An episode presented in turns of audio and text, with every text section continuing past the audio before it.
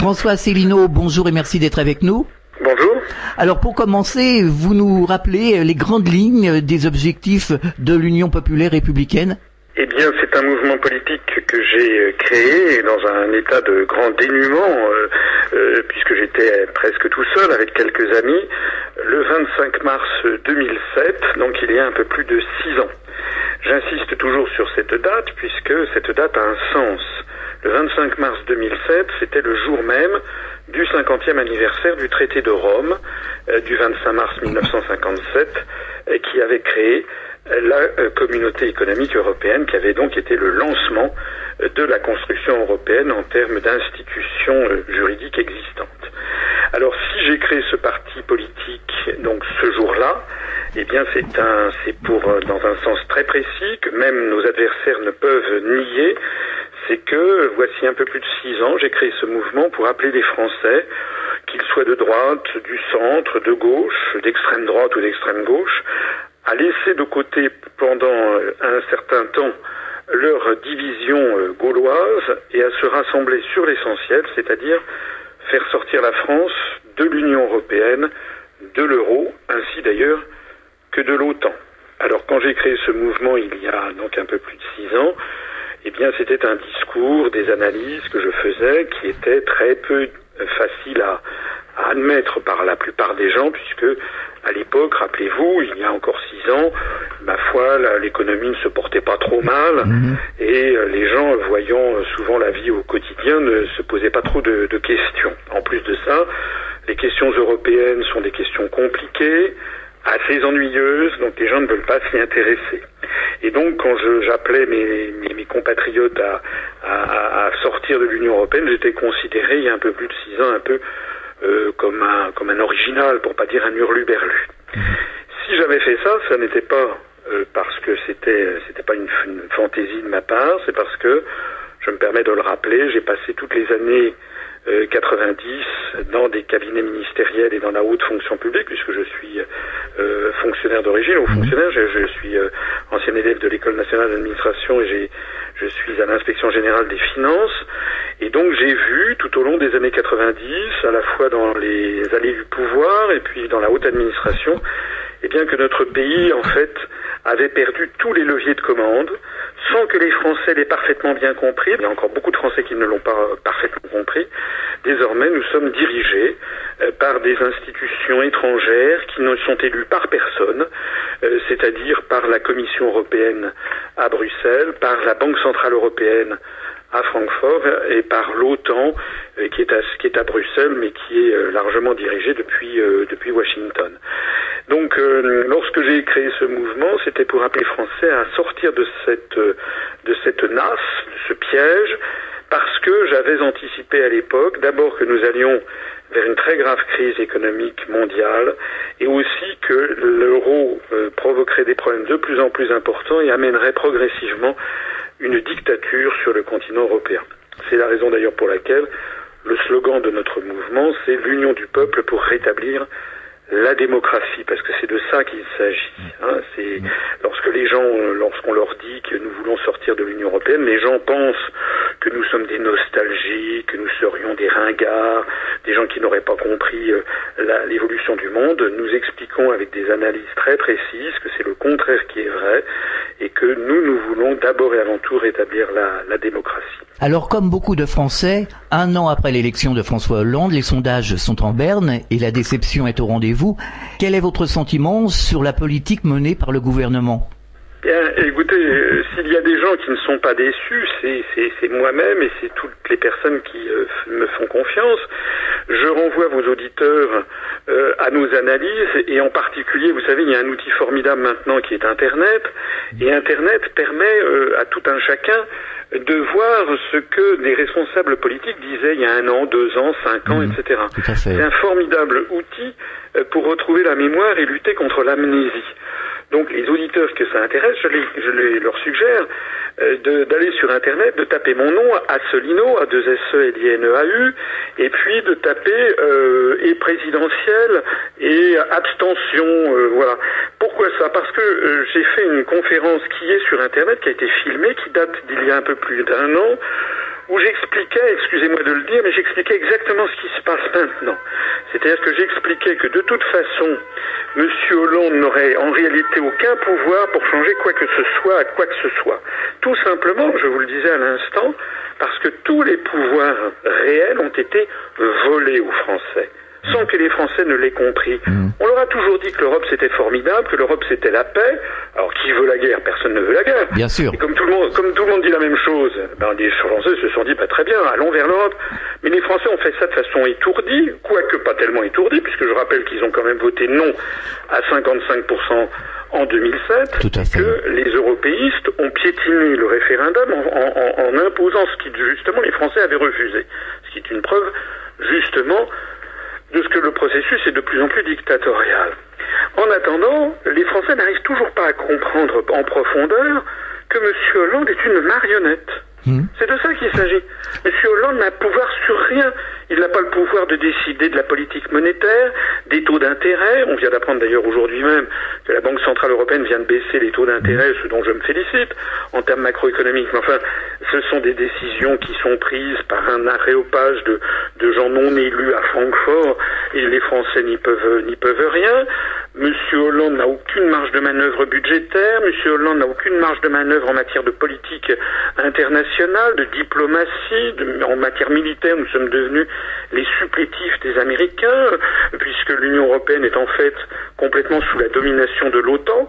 Enfin voilà. Donc, nous nous avions dit, je l'avais dit dans cette conférence, que les Français qui s'apprêtaient à voter pour François Hollande seraient terriblement déçus, puisque après avoir eu, vous vous rappelez, il y a un an, on parlait de Mercosi. Tout à fait. C'est-à-dire Mme Merkel et Sarkozy. Tout à fait. Vous avez dit, vous avez détesté euh, Mercosi, vous, allez avoir en horreur Mercoland. Ouais, ben, nous avons Mercoland comme nous avions Mercosi. Voilà, c'est-à-dire que d'ailleurs, au passage, ceux qui croient que le retour de Sarkozy ou de Copé ou de Dieu sait qui changerait quoi que ce soit, ou de François Bayrou, euh, ou même de Monsieur, euh, euh comment s'appelle-t-il, de Monsieur Mélenchon ou de Madame Le Pen, mhm. ceux qui croient que ça changerait se trompent. Bien sûr, c'est complètement ridicule. Nous resterons dans l'Union européenne. Mhm. Tant que nous resterons dans l'euro, nous ne changerons mhm. rien aux grandes décisions de notre pays dans les matières économiques, sociales, budgétaires, diplomatiques, commerciales, etc. Et j'en passe.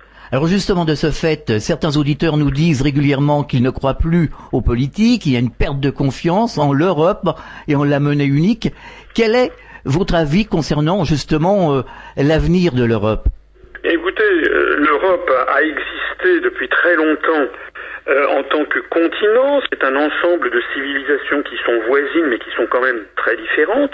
La civilisation française est tout à fait différente de la civilisation anglo-saxonne à de nombreux égards. Donc, si vous voulez, euh, ça va durer.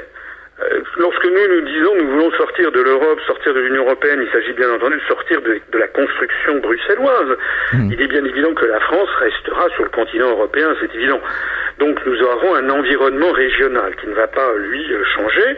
J'insiste d'ailleurs que la France est beaucoup plus proche à tous les égards, y compris d'un point de vue géographique, de la Tunisie, de l'Algérie ou du Maroc que de la Scandinavie euh, ou de Chypre. Donc, euh, en réalité, la, géographie est effectivement un sujet important qui, euh, qui va fondamental même dans les relations internationales. Donc, ce que nous nous disons, c'est qu'il y aura une vie après l'Europe. Vous savez, il y a eu une vie après la construction du socialisme. Mhm. Hein. La construction du socialisme s'est effondrée parce que c'était une utopie qui menait au désastre. La construction européenne s'effondrera parce que c'est une utopie qui mène au désastre. Mais une fois que ça se sera effondré, eh bien nous resterons toujours voisins des Allemands, des Espagnols, mais aussi des, euh, des Anglais, mais aussi des Algériens, des Tunisiens. Voilà. Ce qu'il faut donc, c'est avoir une vision lucide du monde d'aujourd'hui et de demain. Euh, les gens qui disent ah vous voulez sortir de l'Europe, c'est que vous voulez vous refermer sur vous-même, sont des gens qui n'ont absolument pas lu euh, ce que j'écris ni, ni vu mes conférences. La France est actuellement le pays au monde après les États-Unis qui a le plus d'ambassades et de consulats sur la planète. Nous en avons à peu près 272 ou 273. Lorsque nous serons sortis de l'Union européenne, eh bien, nous fermerons notre ambassade à, Bruxelles. Euh, nous fermerons également, si nous sortons de l'OTAN, notre représentation à l'OTAN. Et puis nous fermerons notre représentation à la... Il y a un poste spécifique à la politique étrangère de sécurité et de défense de l'Union européenne. Ça veut dire qu'on fermera trois représentation sur 273. Ça veut dire que nous resterons en contact avec le monde entier, bien entendu. Hein. Il faut arrêter de faire peur aux Français en leur promettant que, en leur assurant que ça serait l'apocalypse si on en sortait. Il faut que les Français comprennent que ce sont les mêmes qui leur disent que ce serait l'apocalypse si on sortait de l'Europe.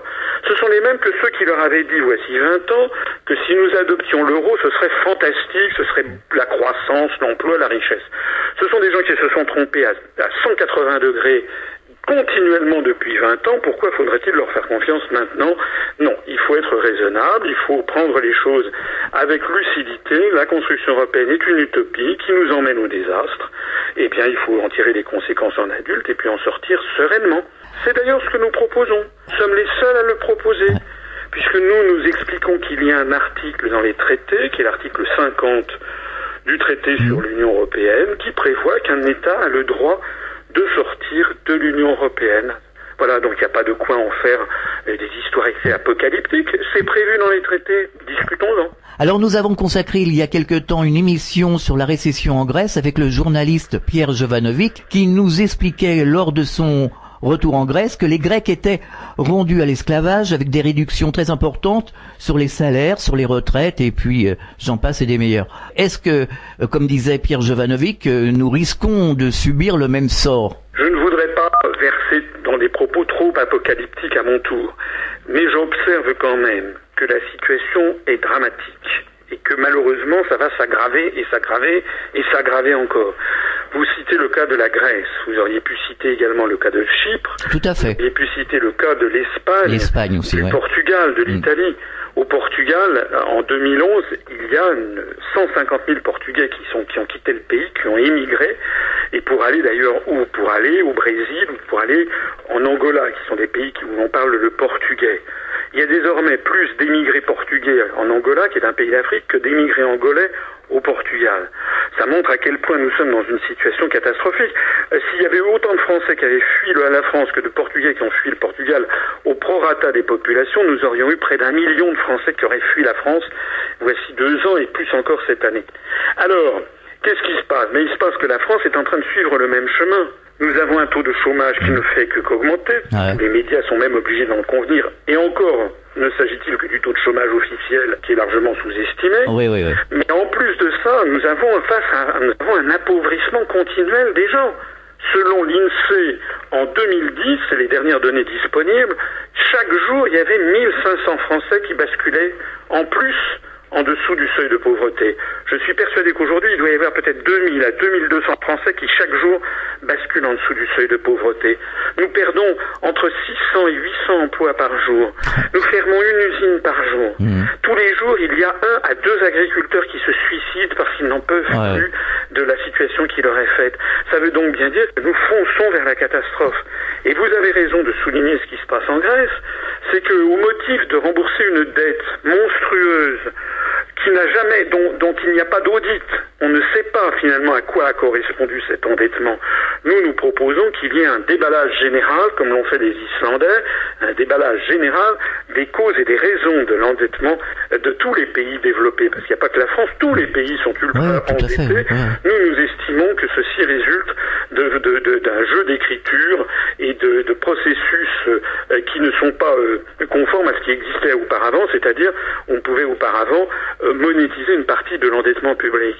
En attendant, si nous continuons comme ça, et je pèse mes mots, on va subir le même sort que subissent déjà les Chypriotes, les Grecs et les Mhm. Italiens, qui a d'ailleurs commencé en France, c'est-à-dire être obligés de vendre tout notre patrimoine national dans l'espoir illusoire de rembourser une dette qui croît beaucoup plus vite que les remboursements que l'on que l'on fait. Mm. Je vais vous prendre un exemple. Allez-y. Monsieur euh, de Villepin a vendu une partie des autoroutes françaises, de la gestion des autoroutes, euh, pendant qu'il était Premier ministre, à une société qui s'appelle Vinci. Mhm. Ça a rapporté 11 milliards d'euros au budget de l'État. Mais au même moment, enfin quelques années après, M. Sarkozy, pendant qu'il a été président de la République, a fait augmenter, pendant les cinq ans où il a été président, il a fait augmenter l'endettement de la France de l'ordre de 600 milliards d'euros. Oui. Donc, euh, si vous voulez, on a vendu nos autoroutes.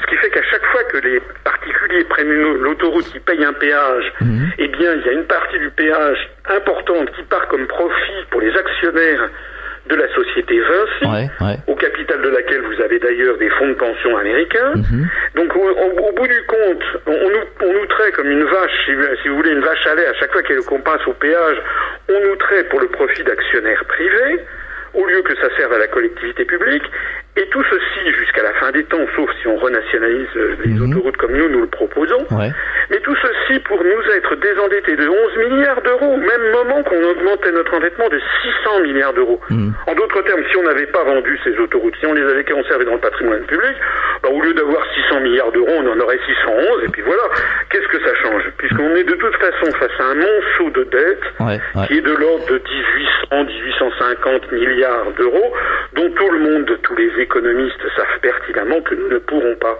mmh, le rembourser, bien sûr. Que les Allemands ne pourront rembourser les quelques 2000 et quelques milliards d'euros qu'ils ont de dette, pas plus que les Japonais, pas plus que les Américains.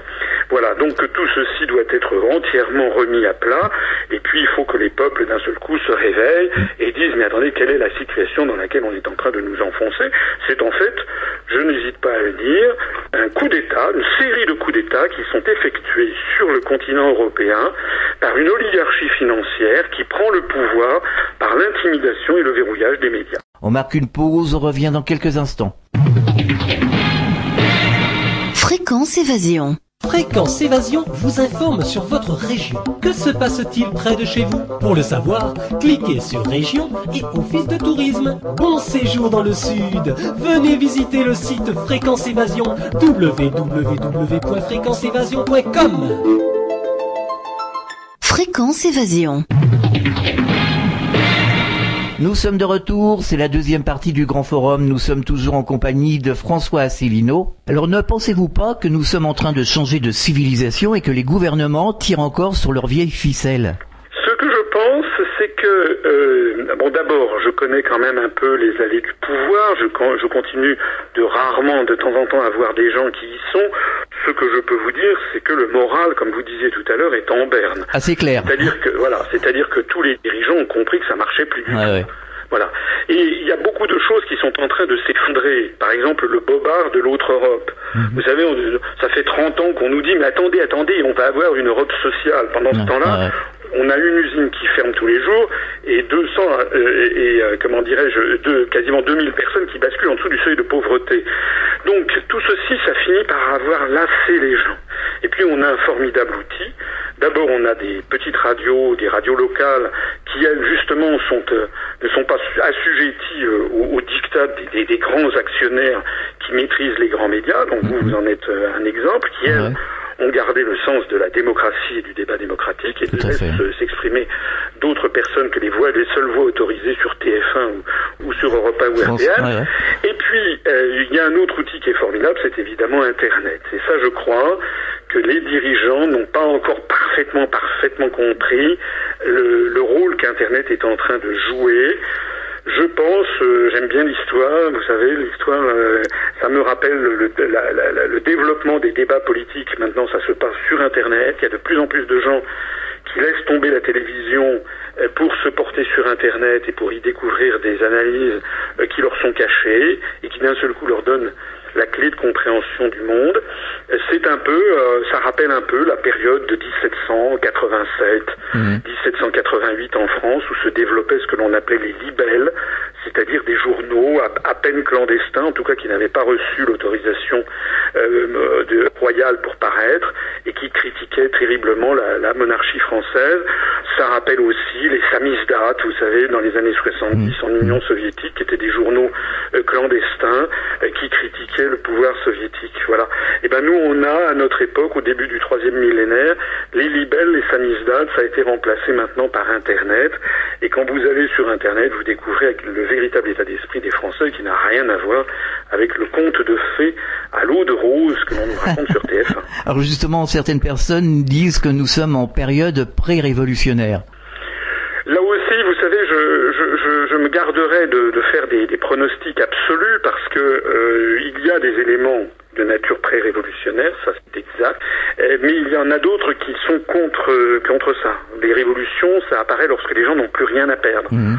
Or actuellement, il y a encore beaucoup de Français qui ont des choses à perdre, ne serait-ce que perdre leur emploi, ne serait-ce parce que la plupart des gens sont endettés, ils se sont endettés, c'est toujours le pouvoir des banques, ils se sont endettés pour acheter une maison, un appartement, une voiture, ou voire des objets de consommation. Donc les gens, ils ont besoin de garder leur emploi. C'est un peu ça qui tient les choses. Donc tant que les gens peuvent continuer à vivre un peu comme une autruche en se mettant la tête dans le sable, euh, le système peut perdurer. Mais, comme je le disais tout à l'heure, il y a beaucoup de gens qui basculent en dessous du seuil de pauvreté, il y a beaucoup de gens qui basculent dans le chômage, et ça, ces gens-là n'ont plus rien à perdre. Donc il est certain que les tensions sociales vont s'accroître. Alors bon, révolution, euh, ça dépend ce qu'on appelle une révolution. Oui, oui, bien entendu. Bon, je ne suis pas sûr personnellement qu'il y aura une révolution violente, quoi qu'on ne sait jamais ce qui peut arriver. Mhm. Mais ce dont je suis en revanche sûr, c'est qu'à à un horizon que je n'aurais pas l'audace de, de fixer, parce que je serais, je risquerais d'être démenti par les événements, mais je suis sûr que à horizon de quelques mois, quelques années, voire euh, 10 ou 20 ans tout au plus, l'euro de toute façon va, va exploser. Ça peut arriver demain comme dans 10 ans, mais de toute façon ça explosera parce que le système n'est pas viable. D'ailleurs, j'explique dans une de mes conférences que toutes les monnaies plurinationales de l'histoire ont toujours explosé, donc le- le- l'euro n'en est qu'un un nouvel exemple. Et puis je pense également que l'explosion de l'euro amènera la, la- la déliquescence brutale du- de l'ensemble de la construction euh, européenne. Voilà.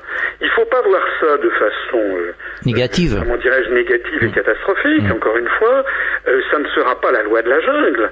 Je rappelle que les relations internationales sont organisées au niveau mondial par l'Organisation des Nations Unies et toutes ces agences, l'Organisation mondiale de la santé, l'Organisation mondiale du commerce, l'Organisation internationale des télécommunications, Interpol, l'Agence internationale pour l'énergie atomique, j'en passe et des je pourrais vous en parler comme ça pendant deux heures Oui, oui, je me doute bien. énormément, il y a énormément de traités internationaux qui réglementent la Mhm. vie, la vie mondiale. On a mis dans la tête des Français cette absurdité, on leur a fait croire que si la France sortait de l'Europe, on serait fermé, on deviendrait la Corée du Nord. Mais c'est absurde. Mhm. Il suffit de regarder d'ailleurs la Suisse ou la Norvège, qui, soit dit en passant, sont les deux pays d'Europe qui se portent le mieux, parce que ce sont des pays qui ne sont pas dans l'Union européenne, ils se portent mieux que les autres, et ce n'est pas la Corée du Nord. Non, Donc non. euh, voilà, euh, il faut tout simplement redonner au peuple d'Europe l'espoir d'une vie meilleure. Or, on ne redonne pas à un peuple l'espoir d'une vie meilleure si on ne lui donne pas les clés de sa propre maison. Les gens, ils ont besoin de décider de leur propre avenir pour retrouver confiance dans, euh, dans le futur, c'est tout. Alors nous parlions de la liberté d'expression il y a quelques instants. Quel est votre rapport avec les médias? Écoutez, mon rapport avec les médias, il est, il est malheureusement, malheureusement très, très, très limité. Euh, nous avons, euh, dans un premier temps, quand j'ai créé ce mouvement politique, je l'ai dit en préambule, nous, j'étais- nous étions très peu nombreux. Euh, à la fin de l'année 2007, nous avions une quarantaine d'adhérents. Nous étions ce qu'on peut appeler un groupuscule. Il est donc assez naturel, en définitive, que les grands médias n'aient pas voulu me donner la parole, estimant que nous étions un groupuscule. Sauf que depuis lors, le groupuscule, il a fait des petits, puisque je me suis déplacé dans toute la France, je continue encore, je fais de très nombreuses conférences qui drainent d'ailleurs et qui attirent de plus en plus de monde, parce que grâce à Internet, elles se sont beaucoup développées. Mes conférences, si on les cumule selon tous les vecteurs et toutes les conférences, il y a peut-être plus d'un million cinq cent mille ou deux millions de visionnages. Donc maintenant, euh, et d'ailleurs quand je me promène dans Paris, il n'est plus rare que je sois abordé spontanément dans la rue par des inconnus qui me disent je vous ai vu continuer comme ça. J'ai tout le temps, tout le temps, tout le temps des gens qui me disent c'est formidable, continuez comme ça. Alors entre temps, nous sommes passés donc d'une petite quarantaine d'adhérents fin 2007 à 300 fin de 350 environ fin 2010 et puis à 700 fin 2011 et puis au cours de l'année 2012 où il y a eu notamment l'arrivée de la crise de l'euro qui confirmait toutes les analyses que j'avais faites depuis plusieurs années, nous sommes passés de 700 adhérents à 2100, c'est-à-dire que nous avons eu un triplement euh, de nos adhérents. Et, aujourd'hui même où je vous parle, nous en sommes à euh, 2800, euh, euh, plus de 2825 adhérents de mémoire. Euh, voilà, ça veut dire qu'avec ce nombre d'adhérents, nous avons maintenant plus d'adhérents Là, le, le chiffre dont je vous parle, ce sont des vrais chiffres. Moi, je suis pas un menteur. Ouais, ouais, les, ouais. les- les politiques vous racontent n'importe quoi. Il y a des Oui, on, on l'a bien compris d'ailleurs. Voilà, il y en a qui racontent, il y en a qui rajoutent allègrement un zéro à- au nombre de leurs adhérents. Nous, c'est un nombre qui peut être vérifié par huissier. Bon. Avec 2825 adhérents, nous avons désormais plus d'adhérents que le NPA de M. Besancenot. Il l'a reconnu lui-même d'ailleurs à la télé. Il a dit qu'il en avait 2500. Euh, Et puis nous en avons très probablement au moins autant, sinon davantage, euh, que M. Dupont-Aignan avec DLR ou que Mme Boutin avec le Parti chrétien-démocrate. Je ne dis pas que nous sommes devenus un mastodonte parmi les partis politiques. Bon, mais ce que je dis, ce qui est vrai, c'est que nous sommes devenus désormais un réel mouvement politique qui a plus d'adhérents que des partis que l'on a souvent dans les grands médias, que ceci se sait, parce que nous avons sur des messages Twitter où nous avons la consultation de notre site, nous savons que beaucoup de journalistes de très grands médias viennent consulter, pas seulement eux d'ailleurs. On a sur notre site des, des consultations en provenance du ministère de l'Intérieur, du ministère des Affaires étrangères, de la Commission européenne, même de l'Élysée. Donc tout le monde nous connaît très très bien. On est suivi, vous imaginez bien qu'il y a en France des services de renseignement à la fois français et Ouais, étrangers qui ouais. nous suivent bien sûr, puisque nous avons une croissance exponentielle. Dans un tel contexte, il serait naturel, si les journalistes faisaient leur métier conformément à leur devoir, qui devoir qui a été fixé, je vous rappelle, euh, par la, la- la charte de Munich en 1971. Normalement, un journaliste qui fait son devoir, il est là pour suivre les évolutions de la société, repérer les grandes évolutions, et puis faire des reportages dessus et donner la parole. Or, nous, c'est exactement l'inverse. Plus nous nous développons, enfin, pas plus nous nous développons, mais même si nous nous développons très rapidement, les médias continuent, je parle des grands médias, continuent à refuser absolument de nous donner la parole. Voilà. Il y en a eu, qu'il y a eu que une ou deux petites exceptions. Il y a eu Frédéric Tadei Oui, sur France 3, ce ouais. soir ou jamais, euh, Ouais. ce- à, à la télévision pour ce soir ou jamais, où j'ai été invité euh, en fin de soirée, euh, où j'ai pu parler pendant environ 13 minutes en cumulé, en tout et pour tout. Et voilà mon seul passage sur les ondes des grandes télévisions euh, na- nationales. Alors, nous, nous disons que ça n'est pas normal. Nous avons approché beaucoup de gens, euh, des gens comme par exemple Jean-Jacques Bourdin sur RMC, Oui, oui. Jean-Michel Apathy sur RTL, nous avons été en contact personnel avec eux. Oui. Et la réponse qu'ils nous ont dit, non, on ne lui donnera pas la parole. Et pourquoi? Eh bien, c'est à vous de, de leur demander.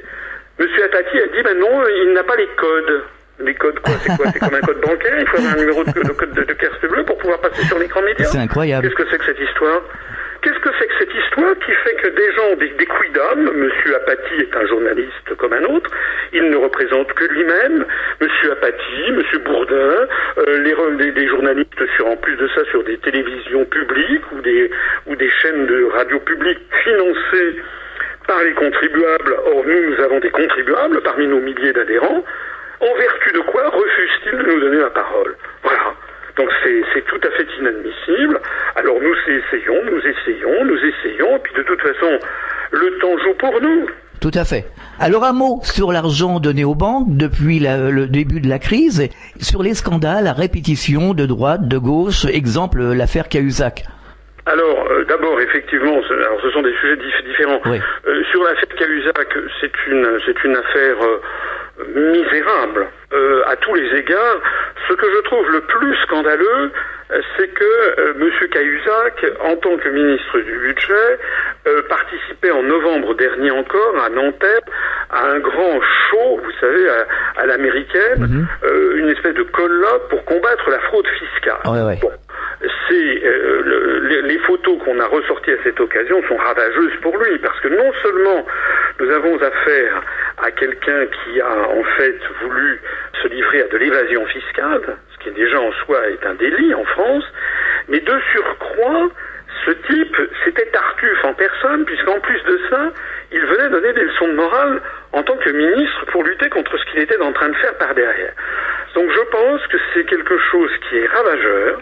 Je ne m'en félicite pas tellement d'ailleurs, parce que vous savez, nous, nous ne sommes pas un mouvement extrémiste, nous sommes un mouvement extrêmement républicain, parfaitement euh, conscient du, du- du respect du droit, et donc je trouve que ce genre d'événement développe en France une forme d'anti-parlementarisme, de, euh, de systématique que je peux comprendre compte tenu, compte tenu des oeuvres, que, des, des, spécimens que l'on nous présente à droite ou à gauche, mais qui n'est pas bon, c'est pas sain sur, pour, pour la vie démocratique d'un pays. J'espère que la justice va passer, va, va frapper M. Cahuzac, comme d'ailleurs tous ceux qui sont dans le même cas que lui, sur lequel probablement il y a encore beaucoup de choses à savoir. Certainement. Donc euh, voilà pour cette affaire, euh, je trouve ça euh, exécrable à tous les égards. S'agissant de l'argent des banques, c'est une affaire beaucoup plus importante en volume, même si d'un point de vue symbolique, elle frappe peut-être moins l'imagination du peuple français. L'argent des banques, il faut savoir par exemple que euh, pour sauver l'euro, comme on dit dans les médias, nous avons, la France a pris des engagements vis-à-vis de la Grèce. Il ne s'agit pas de sauver l'euro et de sauver la Grèce, il s'agit tout simplement de sauver les banques qui avaient fait des investissements hasardeux en Grèce. C'est de ça qu'il s'agit. Mmh. Et en fait, aux dernières nouvelles, vous avez peut-être vu passer cette information, ce sauvetage, qui n'est qu'un sauvetage provisoire, je vous le disais tout à l'heure, de toute façon l'euro explosera, va coûter aux contribuables français 69 milliards d'euros. Ah ouais, d'après les dernières ah, Oui, oui, oui, je sais. C'est une somme inimaginable. Mmh. Ça représente des millions de logements sociaux. Mmh, Au moment même où les Français ont de plus en plus de mal à se loger, on a de plus en plus de sans-abri. Je ne vais pas vous expliquer à quel point les Français qui ne sont pas propriétaires de leur logement, c'est-à-dire en gros la moitié des Français, et en particulier les jeunes qui ne trouvent pas d'emploi puisque le taux de chômage des jeunes est très important, même s'il est en partie caché, donc ils n'ont pas beaucoup de ressources, ils ont besoin de trouver des logements de type HLM à bas coût, eh bien il n'y en a pas. Les listes d'attente dans les, dans, les grandes villes ou dans les banlieues des, des, très grandes villes se chiffrent parfois en mois, voire en années. Mhm. Quand vous voyez quelle est la crise du logement, que euh, quelques milliards d'euros permettraient de régler assez rapidement, alors que euh, ça traîne depuis des années, mais qu'en revanche, pour sauver les banques, on ponctionne la, la richesse des Français de 69 milliards d'euros. Ah ça, tout le monde le dit, hein C'est un véritable scandale. Ah, oui, on nous fait souvent la réflexion d'ailleurs. C'est un scandale. Il faut maintenant, écouter, puisque j'ai la chance de m'adresser sur un micro, et avec une radio qui n'interdit pas aux, voix dissidentes au contraire. de s'exprimer, au contraire. Eh bien, je, je dis à tous les gens qui m'écoutent, il faut que les Français arrêtent de s'indigner seuls derrière leur écran de télévision ou derrière leur écran d'ordinateur. Tout à fait. Parce que ça, ça ne changera rien. Ce qu'il faut, c'est que les Français se ressaisissent et se mobilisent. Il y a une formule assez, assez terrible qu'avait faite un essayiste suisse qui vivait au XXe siècle, qui est mort en 91, qui s'appelait Max Frisch, et qui parlait des dictatures, et il disait il y a encore pire que le bruit des bottes, c'est le silence des pantoufles. Mhm. C'est-à-dire que ce qui assure la solidité d'une dictature, finalement, c'est moins le bruit des bottes des soldats. D'ailleurs, il n'y a plus de soldats. Nous, maintenant, les armées qui nous dominent, ce sont les médias qui nous lavent le cerveau continuellement à la télévision. Donc, il y a pire que ça. Ce qui est pire, c'est la passivité c'est l'apathie, mhm. l'inertie du peuple français qui euh, finalement baisse la tête au lieu de se, de se rebeller. Nous, nous leur apportons une offre politique totalement nouvelle. Nous leur disons qu'il faut qu'ils laissent de côté tous les autres mouvements politiques parce que sinon on n'en sortira jamais. En particulier alors je sais que c'est, nous vaut beaucoup de critiques de la part de leurs partisans, mais nous, nous renvoyons dos à dos le Front National et le Front de gauche, puisque nous disons que, euh, d'ailleurs c'est pour ça que les médias euh, passent leur temps à promouvoir Madame Le Pen d'un côté, Monsieur Mélenchon de l'autre, mmh. parce que pendant qu'ils se, s'engueulent à la télévision, à la radio, etc., en fait ils divisent les Français. Oui, c'est une stratégie. Les Français devraient se mmh. réunir. Et mmh. tout ça, quel est le plus grand bénéficiaire de cette division euh, du peuple français entre allez 15-18% de gens qui vont au Front National et qui ne sont ralliés par personne? La capacité de rassemblement du Front National au deuxième tour est nulle. Ils font de beaucoup de voix au premier tour et après au deuxième tour ils, ils ne rassemblent personne. Et puis à gauche vous avez le Front de gauche qui a fait bon 10-12% et lui aussi il a une capacité de rassemblement au deuxième tour qui est extrêmement faible. Eh bien cette division qui est cultivée, qui est médiatisée systématiquement par les médias, eh bien, c'est ça qui est l'assurance tout risque du système. Mm. Donc nous, nous disons à tous les Français, je le disais tout à l'heure en préambule, laissez de côté tout ça. Provisoirement. Hein. Provisoirement, il ne s'agit pas jusqu'à la fin des temps Bien sûr. De, dire que les Français vont se rassembler, c'est pas possible. C'est normal qu'il y ait une droite, normal qu'il y ait une gauche. Mais en temps de crise aiguë, c'est comme au moment de l'occupation, lorsque les Français avaient perdu leur pouvoir. C'était la dernière fois que c'est arrivé dans notre longue histoire. C'est arrivé plusieurs fois dans notre histoire que les Français perdent le pouvoir. C'est arrivé la dernière fois, c'était en 40. Ben, de 40 à 44, les Français, au bout d'un certain moment, ça a été difficile, mais ils ont fini par se rassembler dans le Conseil national de la résistance, en mettant de côté leurs différences, parce qu'il y avait beaucoup de différences, hein, Oui, oui. entre De Gaulle, les communistes, les chrétiens, les socialistes, les socio-chrétiens, les patrons, les ouvriers, il y avait tout hein, au Conseil national de la résistance. Mais ils avaient tombé, ils étaient tous tombés d'accord sur le fait qu'il fallait provisoirement mettre ces différences de côté pour récupérer la souveraineté de la France, c'est-à-dire notre droit à décider de notre propre avenir. On propose ça aux Français, et comme on est cohérent euh, avec nous-mêmes, nous nous focalisons dans notre programme, sur un programme d'ailleurs qui est inspiré de celui du Conseil national de la résistance, et nous mettons de côté systématiquement tous les sujets qui fâchent. Les sujets qui fâchent à, à pour rien ou pas pour grand chose. Donc les sujets polémiques, vous savez, des sujets sociétaux Ouais, ouais, ouais. comme l'euthanasie, le mariage pour tous. Oui, justement. Sujets, ou aussi des sujets comme l'énergie nucléaire, la fiscalité des entreprises, la fiscalité du patrimoine, tout ça, ce sont des sujets qui sont importants, je Oui, oui. qu'ils ne le sont pas. Mais je dis que ce sont des sujets secondaires par rapport au sujet principal qui est de récupérer la souveraineté de la France. Et si nous prenons des positions dans un sens ou dans un autre, eh bien nous ferions fuir les Français de droite ou les Français de gauche selon les positions que nous prendrions. C'est exactement ce petit jeu auquel se livrent le Front National et le Front de gauche qui s'affrontent, c'est d'ailleurs leur terme, c'était front, nous, nous ne sommes pas un front, nous sommes une union. Nous, nous sommes une union populaire républicaine, l'UPR, dont la vocation c'est justement de rassembler les Français de bonne volonté en disant pour l'instant il faut d'abord et avant tout récupérer notre souveraineté. On marque une pause, on revient dans quelques instants. Fréquence évasion. Fréquence Évasion vous informe sur votre région. Que se passe-t-il près de chez vous? Pour le savoir, cliquez sur Région et Office de tourisme. Bon séjour dans le Sud. Venez visiter le site Fréquence Évasion www.fréquenceévasion.com. Fréquence évasion. Nous sommes de retour sur Fréquence Évasion, c'est le grand forum, nous sommes toujours en compagnie de François Asselineau. Alors certains de nos auditeurs, et c'est quand même assez récurrent, s'étonnent qu'on n'arrive pas à lutter contre les paradis fiscaux. Euh, le président Sarkozy n'y est pas arrivé. Comment se fait-il? Bah, D'abord parce que les paradis fiscaux sont intimement liés à la stratégie américaine et à la stratégie de l'oligarchie financière. Or, c'est justement eux qui tirent les ficelles de la construction européenne. Nous sommes, je me permets de le signaler au passage, le seul mouvement politique français qui explique aux Français que la construction européenne n'est pas une invention de Robert Schuman euh, ni de, Jean Monnet, que ce sont les États-Unis d'Amérique, que c'est Dean Acheson notamment et Truman qui en ont eu l'initiative et qui n'ont cessé que de financer cette construction depuis les années 50 et ils continuent encore d'ailleurs. Ce sont les Américains qui exigent de faire entrer la Turquie dans l'Union européenne, parce que la Turquie est membre de l'OTAN, et il s'agit de faire coïncider dans leur esprit l'OTAN et l'Union européenne, qui n'est que la face civile de la même médaille d'asservissement à, l'empire euro-atlantiste qu'ils veulent élaborer. Alors, dans ces conditions, les paradis fiscaux, c'est- excusez-moi, mais c'est un peu un sous-produit de tout ça. Ouais. Comment voulez-vous lutter contre les paradis fiscaux lorsque vous avez, au sein de l'Union européenne, des États qui sont en eux-mêmes des paradis fiscaux. Je pense par exemple au Luxembourg, ou bien je pense à l'Autriche, ou bien je pense également, on en parle peu, mais au Royaume-Uni, il y a quand même l'île de Man. Voilà, vous avez donc des États dont l'intérêt, d'ailleurs Chypre était presque un paradis fiscal, l'intérêt national est justement d'empêcher toute mesure trop contraignante contre les paradis fiscaux. Donc je vous rappelle que les traités ne peuvent être modifiés qu'à l'unanimité, et donc un seul État, le Luxembourg par exemple, pourrait tout bloquer.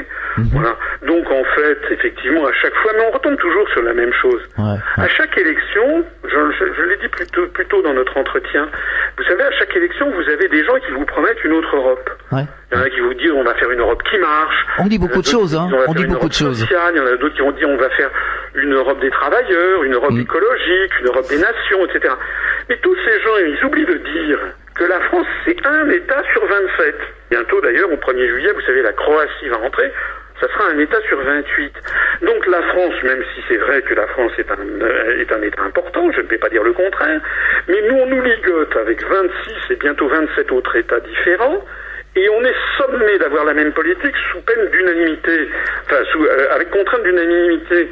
Donc les promesses qui sont faites aux Français en leur disant je veux une Europe comme si, mais c'est pas aux Français qu'il faudrait le dire. C'est pas aux Français que M. Hollande doit dire je vais lutter contre les paradis fiscaux, je veux une Europe sociale. C'est, euh, pas aux Français que M. Cohn-Bendit doit dire je veux faire une Europe écologique. C'est pas aux Français que M. Mélenchon doit dire je veux faire une Europe euh, entièrement nouvelle, une Europe des travailleurs. Ils doivent d'abord aller le dire aux 26 autres peuples, et notamment aux 26 autres chefs de gouvernement.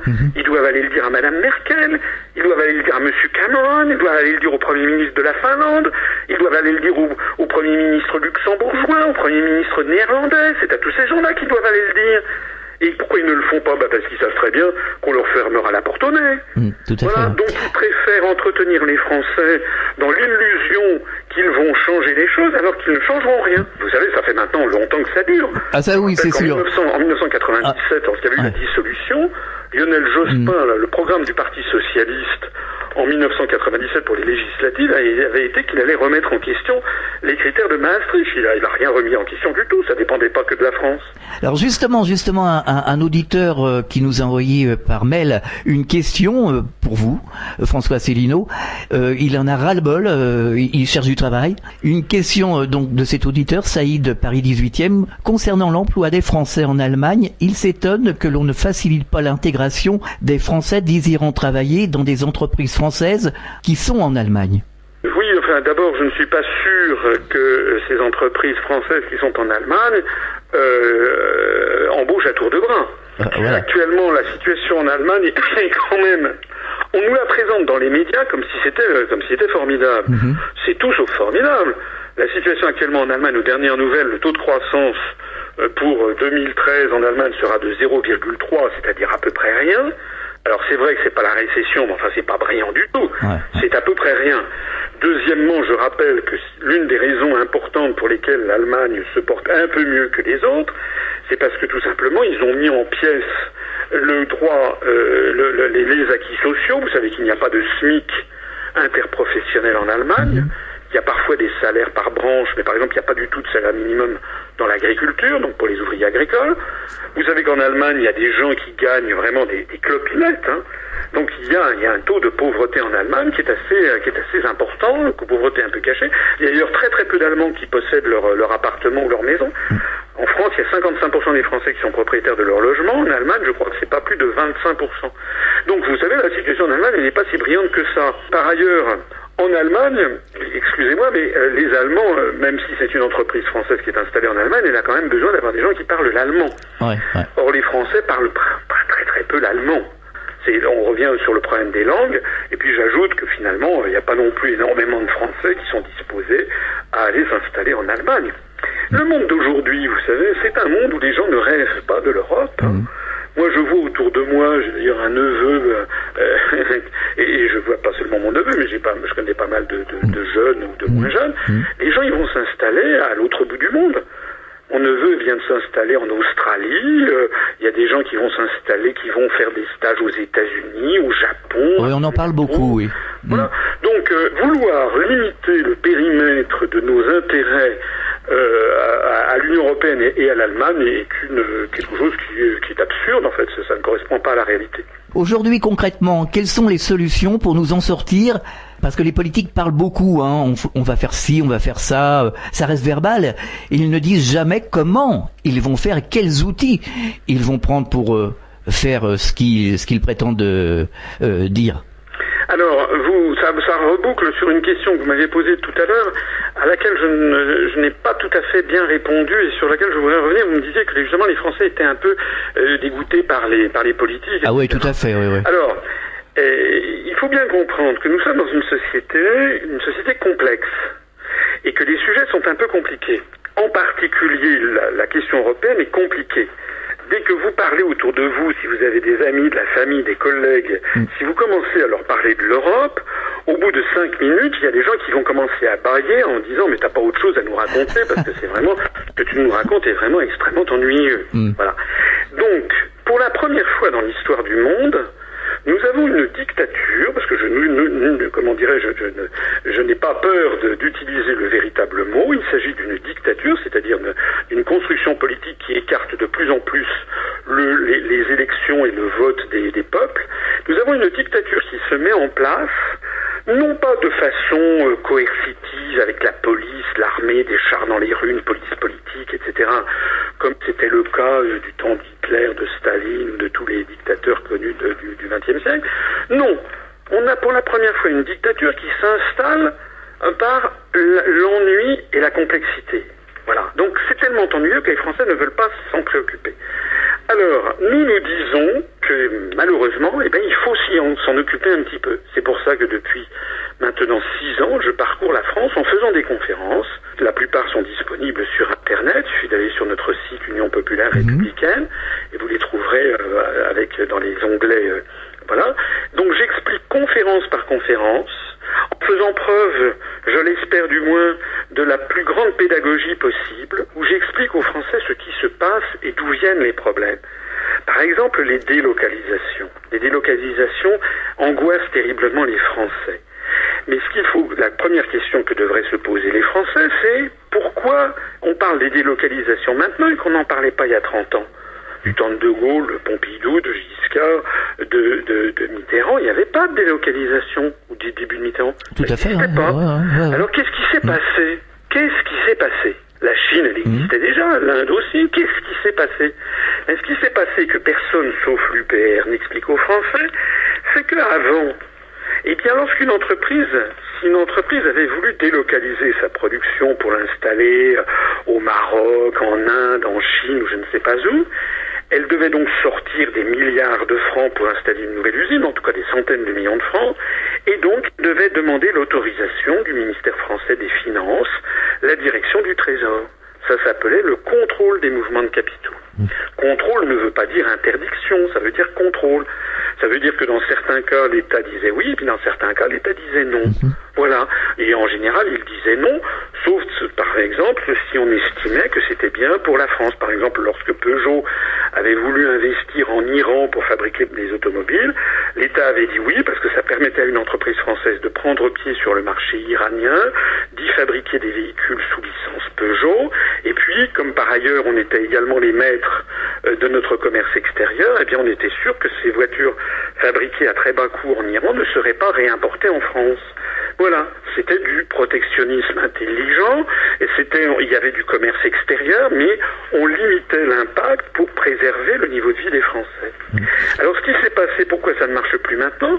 Eh bien, c'est le traité de Maastricht qui a ensuite été repris dans les traités européens actuellement, c'est le, actuellement, c'est l'article 63 du traité sur le fonctionnement de l'Union européenne. Cet article, et c'est vrai depuis Maastricht, donc depuis 1992, il interdit tous les contrôles de mouvements de capitaux.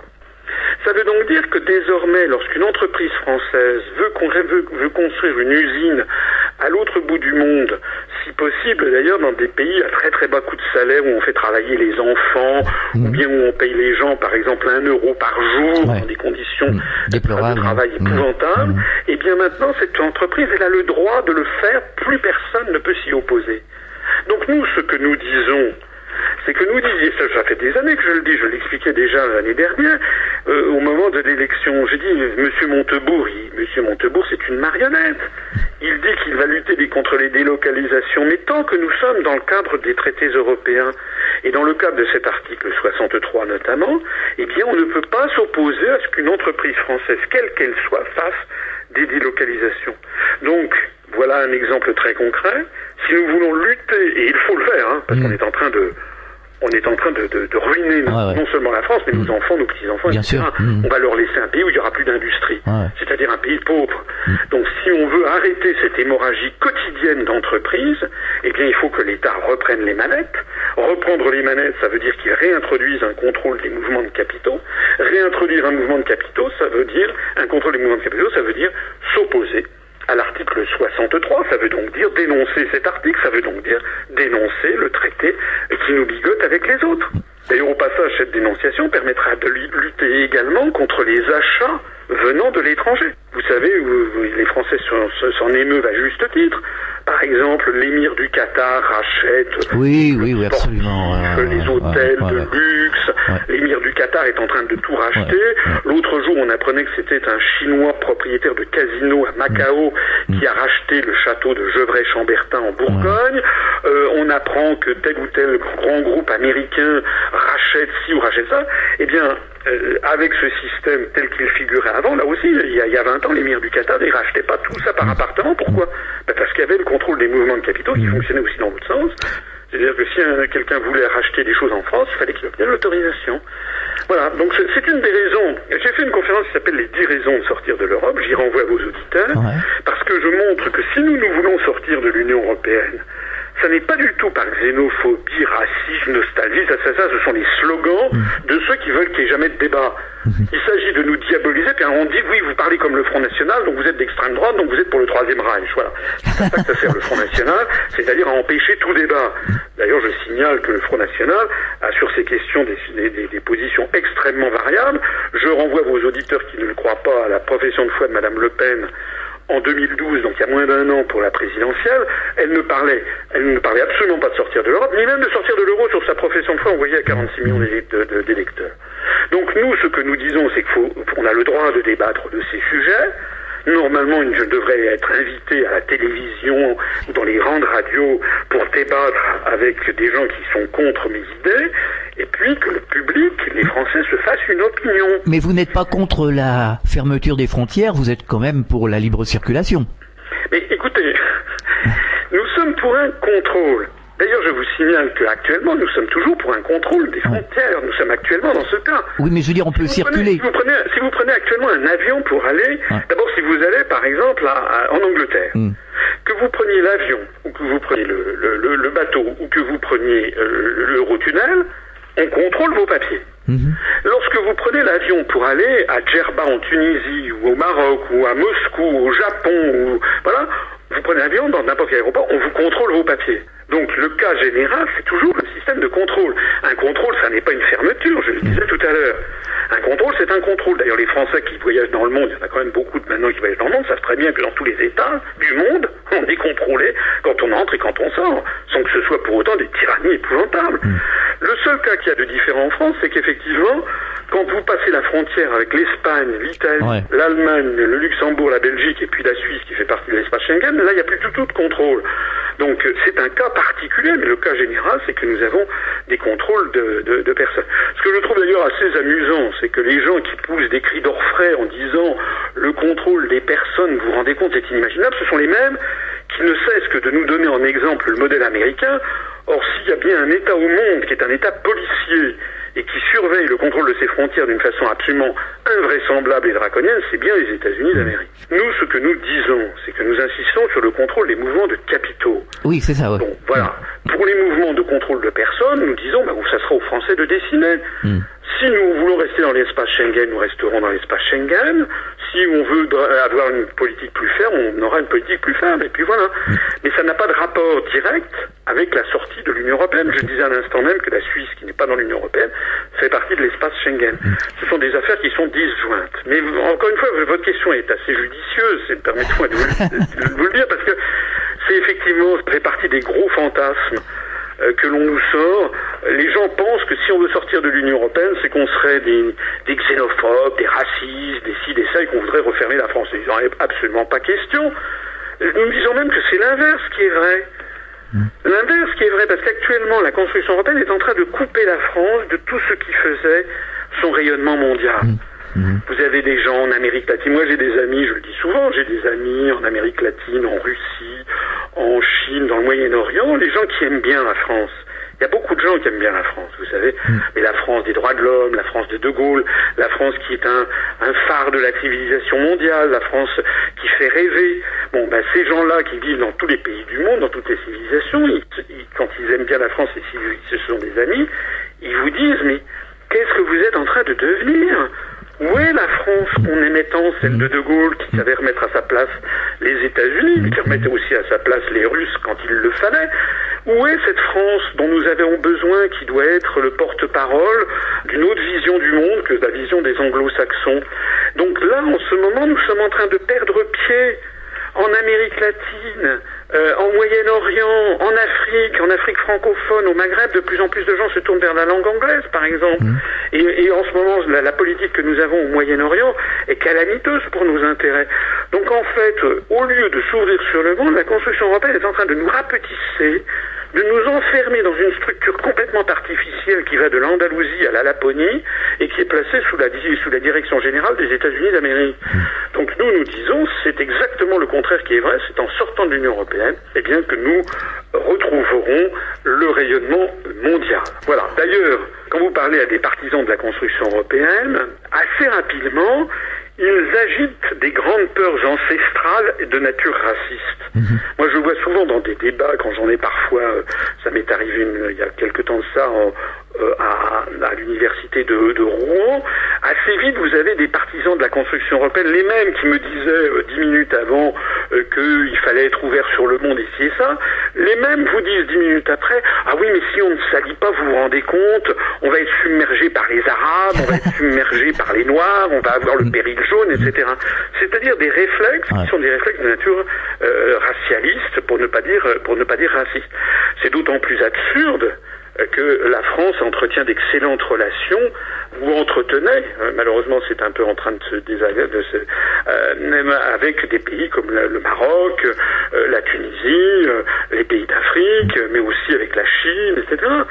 Et, et l'idée, par exemple, qu'il faille fusionner pour se protéger des méchants chinois, ben, c'est une idée complètement absurde. Moi, j'ai accompagné le président Chirac euh, en, dans son voyage officiel en Chine en 1996.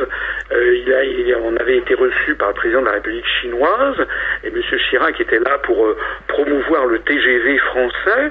Et le président chinois a dit ah mais Monsieur le président de la République française, il y a, un mois, j'ai reçu, j'ai reçu le chancelier d'Allemagne et qui me disait qu'il fallait surtout pas acheter le TGV français, il fallait acheter la ICE allemande de chez Siemens. Donc en fait, nous avons des intérêts qui sont divergents. Euh, Citroën s'est installé en Chine, a fait une alliance avec une entreprise chinoise qui s'appelle Dongfeng pour mieux lutter contre euh, Fiat qui a fait alliance avec l'américain Chrysler euh, et qui maintenant se retrouve en Chine avec un autre partenaire. Volkswagen a un autre partenaire chinois, etc. Les alliances du monde d'aujourd'hui, c'est pas des alliances qui se font par dans le périmètre de l'Union européenne. Les alliances capitalistiques, ça se fait entre tous les pays du monde. Et je vais vous dire, c'est bien que ce soit comme ça, parce qu'il n'y a rien de pire pour la paix du monde que l'idée euh, anglo-saxonne de diviser de façon artificielle et factice le monde entre grandes civilisations fondées sur des sur des religions. Ça, c'est la théorie du choc des civilisations. Ça nous emmène tout droit vers la guerre. Tout à fait. Le meilleur antidote à tout ça, c'est justement d'avoir des liens avec tous les pays du monde, quels qu'ils soient, quelle que soit la couleur de peau de leurs habitants, leur langue, leur religion, de nouer des liens d'amitié avec le monde entier. C'est d'ailleurs conforme au génie de la France. Ça me paraît évident. On marque une pause, on revient dans quelques instants.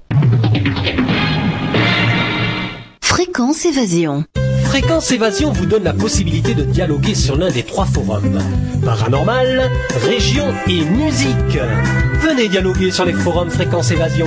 Cliquez sur Forum. Bon surf sur le site de Fréquence Évasion www.fréquenceévasion.com Fréquence évasion.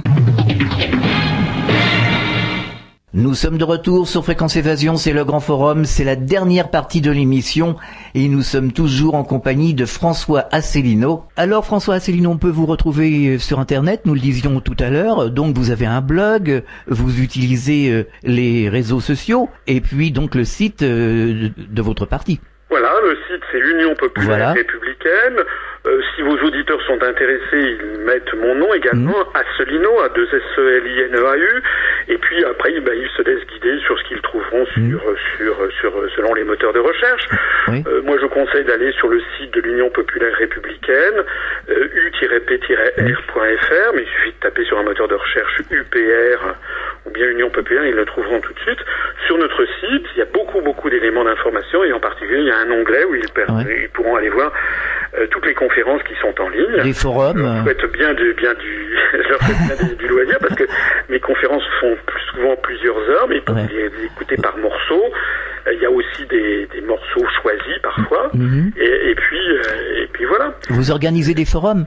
Alors, il y a, le- ils peuvent aussi aller sur nos, nous avons deux pages Facebook qui sont extrêmement actives, qui sont parmi les plus actives euh, des pages Facebook politiques. Notre site lui-même est, est, le- est classé au niveau mondial comme le quatrième site politique français le plus consulté, ce qui montre quand même notre progression euh, fantastique. Je voudrais dire une chose, si vous me le permettez encore, c'est que il y, a des, il y a souvent des gens qui disent oui, tout ce que vous dites est passionnant, c'est fantastique, mais malheureusement c'est trop long. Vous faites des conférences de trois heures, c'est trop long.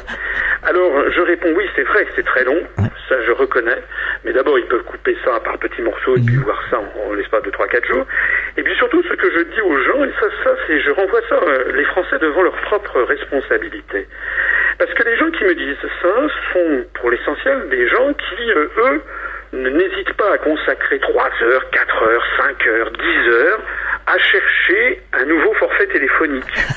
je suis chez Bouygues, est-ce que je vais passer chez Free ou est-ce que je vais rester chez SFR Ils vont passer des heures à chercher un nouveau téléphone, un, un nouvel ordinateur. Là, ils vont y passer des heures et des heures en comparant, en regardant des revues de consommateurs, en regardant les spécificités techniques de tel ou tel produit, comme un téléphone, comme leur nouvel iPhone. Je signale que les téléphones, ils ont une durée de vie limitée de deux ans. Hein. C'est l'obsolescence programmée. Ouais. Donc ce qui est vraiment un problème, il faut vraiment que les Français se ressaisissent, c'est qu'il faut qu'ils arrêtent de considérer qu'il est tout à fait normal de consacrer 10 heures à chercher un nouveau téléphone, mais qu'on ne peut pas passer plus de 3 minutes à se poser des questions politiques sur l'avenir de son propre pays. Ouais, tout à fait. Qu'est-ce C'est qui est le plus important Bah C'est oui. d'avoir un téléphone, un bon téléphone pendant deux ans, et dans deux ans il va être, il va être bon à acheter à la poubelle, ou bien de réfléchir en adulte sur son propre destin, le destin de son conjoint, de ses amis, de ses enfants, de ses petits-enfants, des gens que l'on aime. Il faut donc que les Français comprennent que la guerre qui leur est livrée, je l'ai déjà dit tout à l'heure, j'y reviens, c'est d'abord une guerre de complexité intellectuelle, et donc ça nécessite en effet que les gens se acceptent de passer quelques heures à réfléchir et à prendre connaissance d'informations dont les grands médias les, les, enfin ne leur donnent pas, afin qu'ils comprennent effectivement ce qui se passe. En tout cas, c'est comme ça que nous nous progressons, parce que les gens qui rejoignent notre mouvement n'adhèrent pas spontanément, souvent, puisque évidemment, comme nous sommes partis de zéro, ben, les gens qui viennent, sont des gens qui ne nous connaissaient pas, qui en général étaient d'ailleurs plutôt pour l'Europe, puisque tout le monde est pour l'Europe, puisqu'on c'est ce que l'on ne cesse de, mettre dans la tête des Français, du, du berceau à la tombe. Donc euh, on leur met dans la tête du berceau à la tombe que l'Europe c'est quelque chose de formidable. Et donc, les Français sont pour. Alors, les gens qui nous découvrent dans un premier temps ont souvent une réaction de stupéfaction, parfois même d'indignation, etc. Mais s'ils sont honnêtes intellectuellement, il y a beaucoup de Français qui sont honnêtes intellectuellement, ils commencent à écouter ce que je leur dis, les, les références, et tout ce que je leur dis, c'est parfaitement sourcé. Donc après, les gens, ils vont vérifier. Est-ce que cette information est exacte? Est-ce que cet article existe en effet? Est-ce que le discours de M. Bush à l'université de Varsovie, est-ce que l'interview du président Eisenhower, du général Eisenhower dans le Paris Match d'octobre 1951 qu'il cite, est-ce que c'est vrai? Donc tout ça, c'est très très précis, puis progressivement, bah, les gens découvrent qu'en effet, bah, tout ce que je dis, d'abord est parfaitement valide, c'est, vous savez, c'est mon métier, un inspecteur général des finances, c'est quelqu'un qui mmh. ne peut, euh, par principe, ce qu'on nous apprend à l'inspection, c'est de tout ce que nous disons doit toujours être absolument certain, doit être validé par des, par des sources irréfutables. Donc les gens découvrent que ce que je dis est vrai, et d'un seul coup, ils commencent à comprendre tout ce qu'ils ne comprenaient pas auparavant. Alors résultat, bah, les gens mettent souvent plusieurs mois à adhérer, mais ça nous fait ensuite des adhérents qui sont absolument fiables et totalement convaincus de la justesse de notre position, d'un mouvement totalement républicain. Et puis, une fois que vous avez adhéré à l'UPR, vous n'en partez plus parce que vous avez d'un seul coup les clés de compréhension de ce qui est en train d'arriver. Tous les événements nouveaux qui arrivent ne cessent que de donner de l'eau à notre moulin. Alors justement, pour terminer cette fois-ci, est-ce que vous avez un message adressé aux auditeurs préoccupés par la situation actuelle là tout de suite? Je leur dirais euh, ce que je viens de vous dire, c'est-à-dire ne croyez pas que le changement viendra d'autre chose, d'autres phénomènes que de vous-même.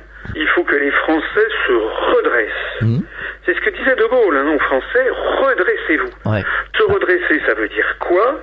Ça veut dire d'un seul coup enlever les, les, les, œillères que l'on a. Ça veut dire partir, faire un acte positif et actif, aller chercher soi-même l'information et accepter mentalement d'avoir l'esprit ouvert en se disant je n'ai plus d'a priori, je vais regarder, je vais écouter ce que dit ce monsieur que je viens d'entendre. Mmh. Voilà.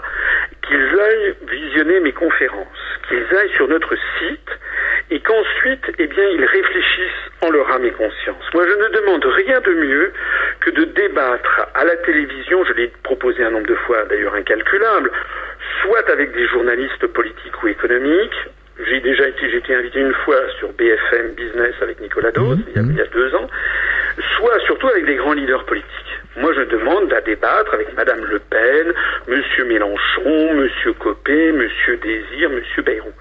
Mais naturellement, ils ne veulent jamais, ils ne veulent absolument pas débattre avec moi parce que je pense qu'en réalité, euh, excusez-moi de le dire comme je le pense, mais je pense qu'ils ont peur. Ils ont peur parce qu'il se trouve que je connais mes dossiers à fond, parce que c'est, je suis, c'est, c'est ma formation. hein, euh, voilà, on nous apprend à bien connaître les dossiers d'un point de vue technique. Et puis, j'ai des analyses sur lesquelles, eh bien, ils ne savent pas forcément très bien quoi répondre. Voilà. Merci François Célineau pour votre participation à cette émission et bon courage.